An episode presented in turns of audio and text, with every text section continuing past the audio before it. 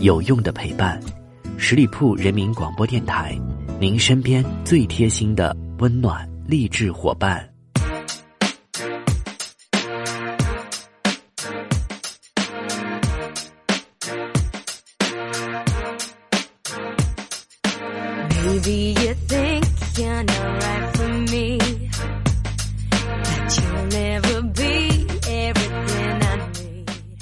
Hello，各位亲爱的耳朵们，欢迎你们继续在这个时间段里停留到十里铺人民广播电台的精彩节目。现在是出发吧，好奇心，我是晶晶。今天我们的话题依然要说到世界杯了，毕竟最近这半个月以来，大事可能也就这一件了。那在百度的指数上呢，此次的足球比赛的热度一直都是高居不下的。微博呢也是三天两头就上了热搜。虽然微博的有些印象有点跑偏，但是这并不妨碍它的热。直到最近，就连警察叔叔都出来喊话了：球队输球的球迷千万别想不开呀！毕竟赛还没有比完，谁知道下一场还会不会继续输呢？更有分析认为，这场足球比赛当中，在中国的网络上已经成为了全民狂欢。不仅球迷在看，还有更多的伪球迷也在花式关注，比如蹭热点、编段子、看帅哥、跟风试图赢钱。哪怕这一次比赛并没有中国队参与。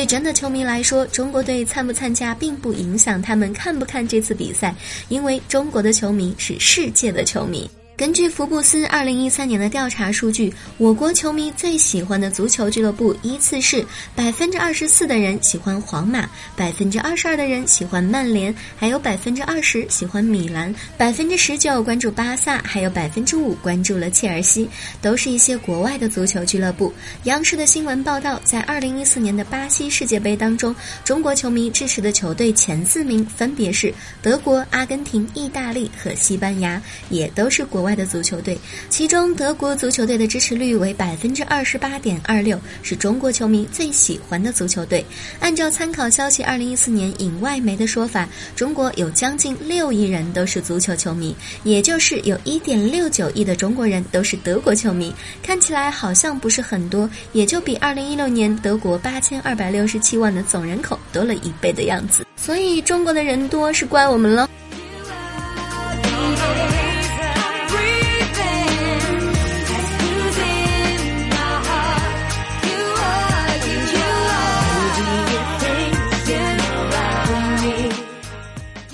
这次的世界足球比赛，中国的球迷仍然是世界的球迷。根据艾媒报告的调查，中国球迷喜欢的球星前四名分别是梅西、C 罗、托雷斯和厄齐尔。梅西的支持率为百分之十八点十六，也就是说，大概有一亿的中国人都是梅西的球迷，而阿根廷的人口也才四千三百多万呢。中国的球迷对足球的爱是没有国界的，只凭实力就 pick 自己喜欢的队伍，也凭喜欢撑起了喜欢的足球队和球星粉丝数量的一片天，甚至是用一己之力带动了足球经济的发展。中国球迷从不吝啬为外国球队花钱。思科体育二零一七年做了一份欧洲足球俱乐部中国球迷画像报告，报告显示，百分之九十七点零二的中国球迷都愿意购买自己喜欢的国外主队的球衣，有百分之七十九点九五的球迷愿意购买球队的官方纪念品，连赞助球队的品牌都有百分之六十五点一七的中国球迷愿意购买。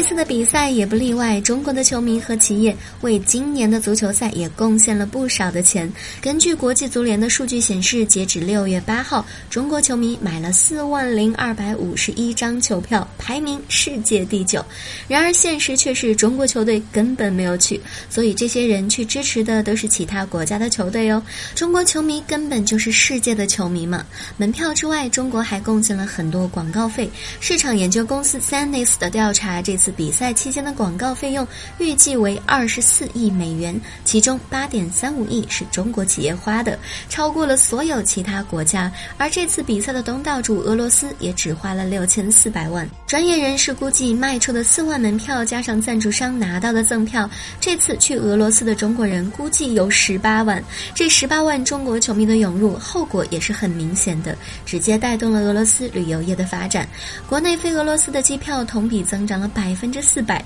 中俄旅游促进协会主席尤里·楚尔坎直接说：“中国球迷的热情超乎所有人的预料，我们都没有想到，即使中国队没能参赛，中国球迷仍然对世界杯如此的感兴趣。”是的，中国的世界球迷爱足球爱的就是这么狂热，不惜熬夜看球，也就是一个例子啦。因为世界足球比赛的举办地点不是中国，球赛转播到中国就会有时差。今年的足球比赛在俄罗斯举行，北京时间基本都在晚上的十点和凌晨的两点。中国球迷想要最先获得喜欢球队的信息，看自己喜欢的球队直播踢球，就必须得熬夜。对真心热爱足球的中国世界球迷来说，时差不是距离，熬夜不是问题，哪怕女朋友和老婆都不能成为看球的阻碍。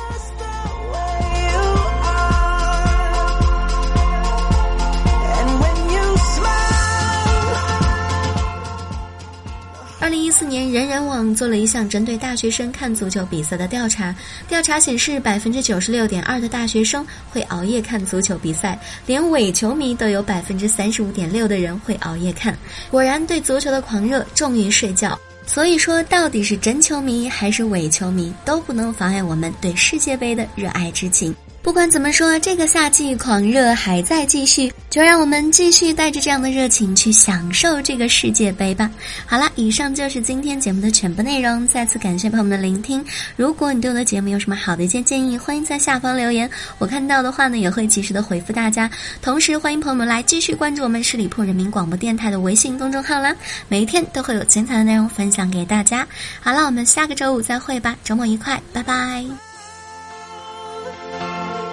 本期节目由十里铺人民广播电台制作播出。了解更多的资讯，请关注十里铺人民广播电台的公众微信和新浪、腾讯的官方微博。感谢收听，我们明天再见。